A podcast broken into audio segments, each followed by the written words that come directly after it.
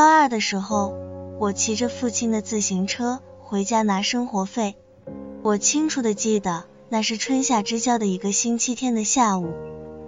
就读高中的我，为了省三元公交费，常常和同学一起骑行二十里回家。现在只剩下我一人了。终于到了镇上，眼看快到村口了。公路两侧栽种着绿油油的棉花、水稻，风吹在脸上很是惬意。我把自行车踏板踩得飞快，忽然我发现，不知道什么时候起，身后多了两个二十出头的男青年，他们谈笑风生，动静很大。我扭过头去，发现其中一个身形较高。穿着毛衣的男青年正流里流气的盯着我，我很明白，今天遇到流氓了。十七岁的我当时心里一紧，本能的酝酿起了逃跑计划。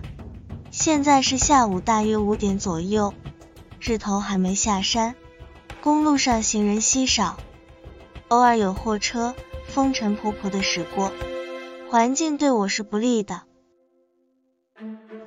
我从自行车上跳下来，推着步行，想让那两个坏家伙先走。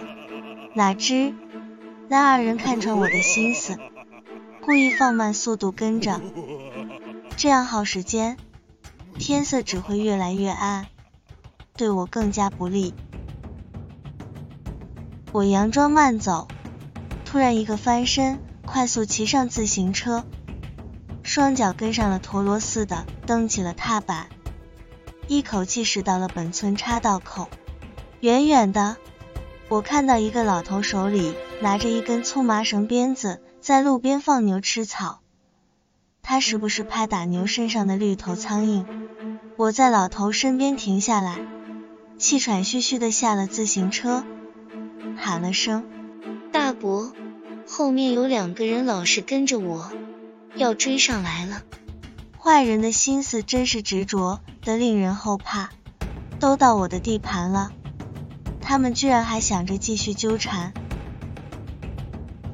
我扭过头去，真切看到在岔路口，那个毛衣男正跟他的同伴耳语几句后，就兴冲冲的骑着自行车尾随过来了，而他的那个同伴却走了邻乡另一条道。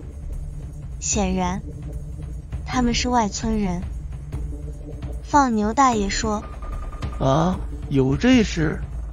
他下意识地攥紧了手里的鞭子。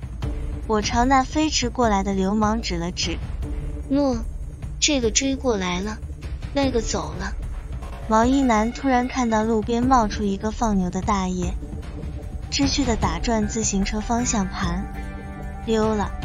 多年以后。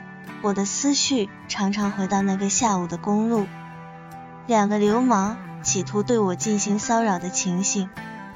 真的，女孩子从出生到嫁作人妇，到子孙绕膝，想要顺利平安度过一生太难了。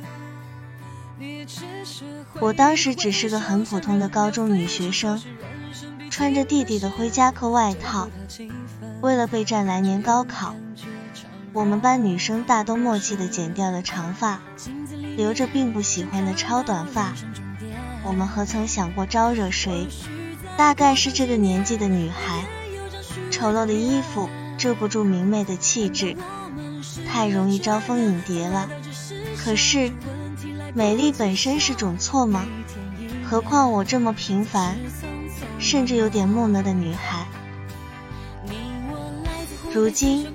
年岁大了，在某个闲暇时刻回味过往，那些看似平凡的日子，风吹过，雨来过，一路走来，居然能安然无恙。幸与不幸，一半是命，一半是运。雨雨溪，写给雨季的女孩。幸与不幸，一半是命。一半是运，分享完了，我们下期再会。跟着时间去最遥远的远